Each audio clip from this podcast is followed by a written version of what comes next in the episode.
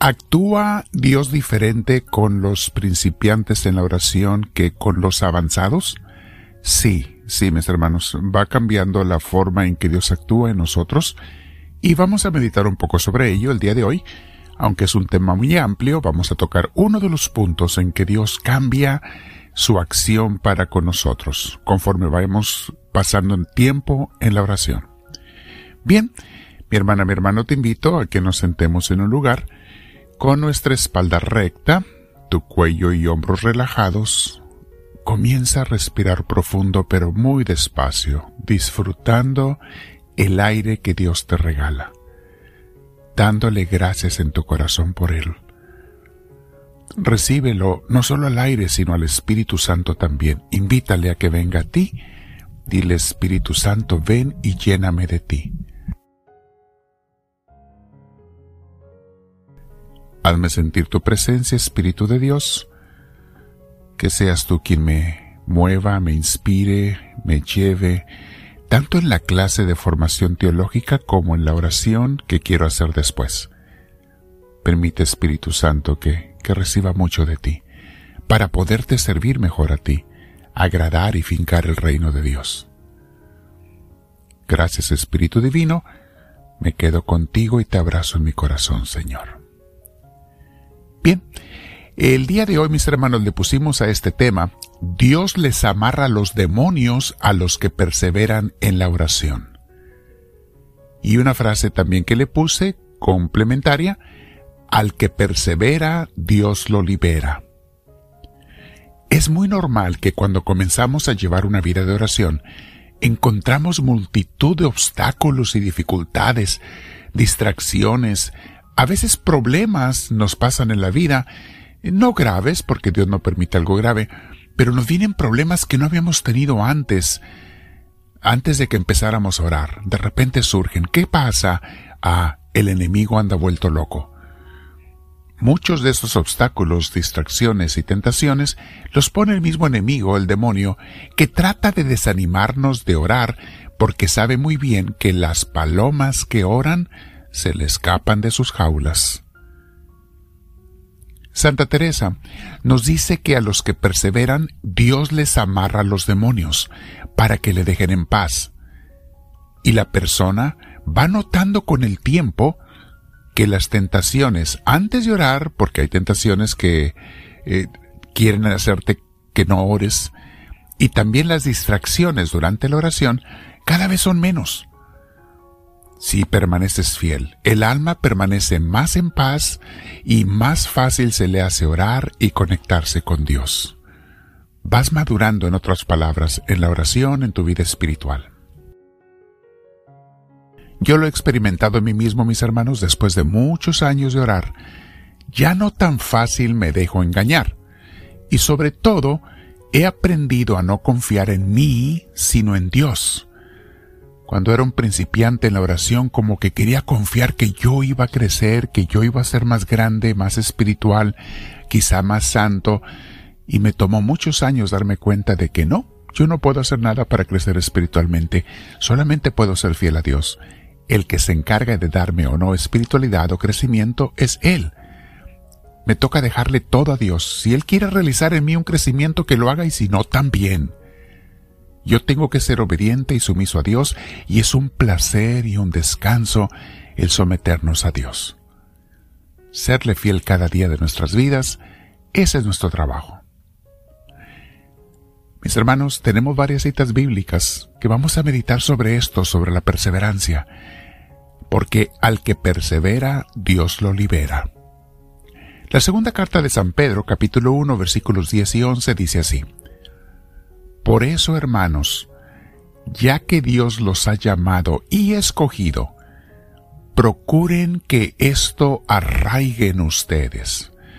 Una forma de decir, procuren ser fieles y perseverantes en su caminar con Dios, que esto no se acabe, que siga, que se haga parte de tu carne. Repito que es lo que San Pedro quiere que se haga parte de, de nosotros. Dice, por eso hermanos, ya que Dios los ha llamado y escogido, procuren que esto arraigue en ustedes, pues haciéndolo así nunca caerán. Se refiere a la vida en Dios, la vida con Dios, la entrega al Señor. Y sigue diciendo, De ese modo, se les abrirán de par en par las puertas del reino eterno de nuestro Señor y Salvador Jesucristo.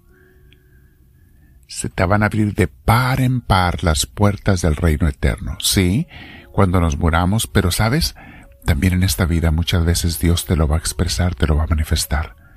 Se abren las puertas de Dios para ti. Porque, mis hermanos, Dios siempre recompensa a sus hijos que son fieles y leales.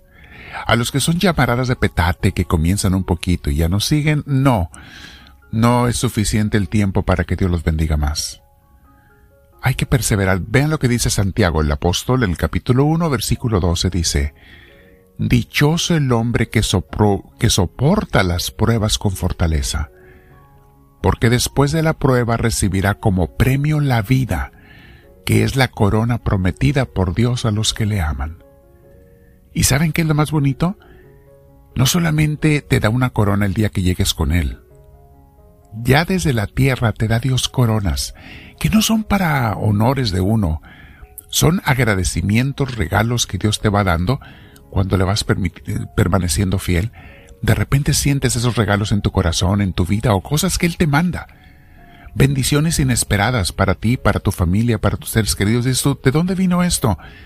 Si eres una persona fiel a Dios, espera regalos de Dios. No que Dios te los vaya a dar como pago, porque Dios no tiene que pagar nada.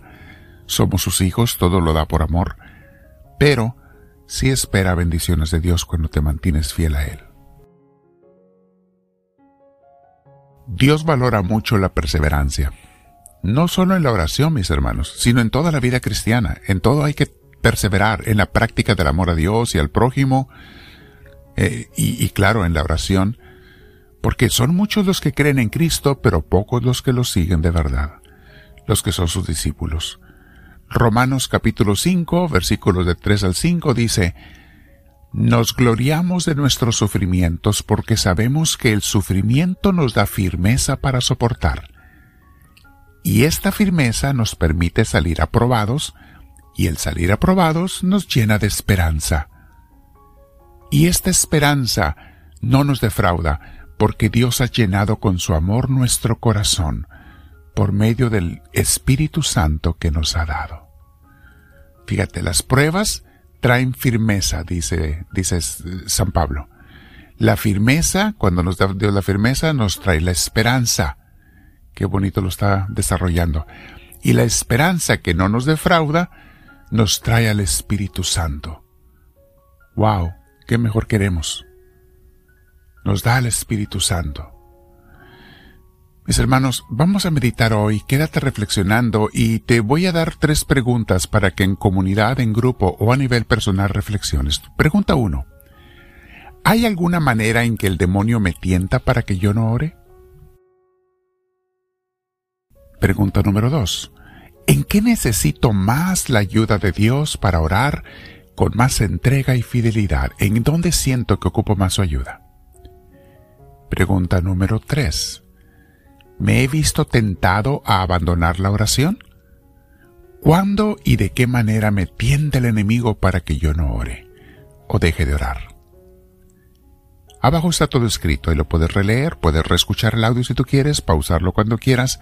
Mi hermana, mi hermano, Llénate del Señor, llénate de la vida con Él, séle fiel y perseverante y verás la recompensa de Dios. Recuerda, Dios una de las cosas más hermosas que va a hacer es amarrar a los demonios para que nos dejen en paz.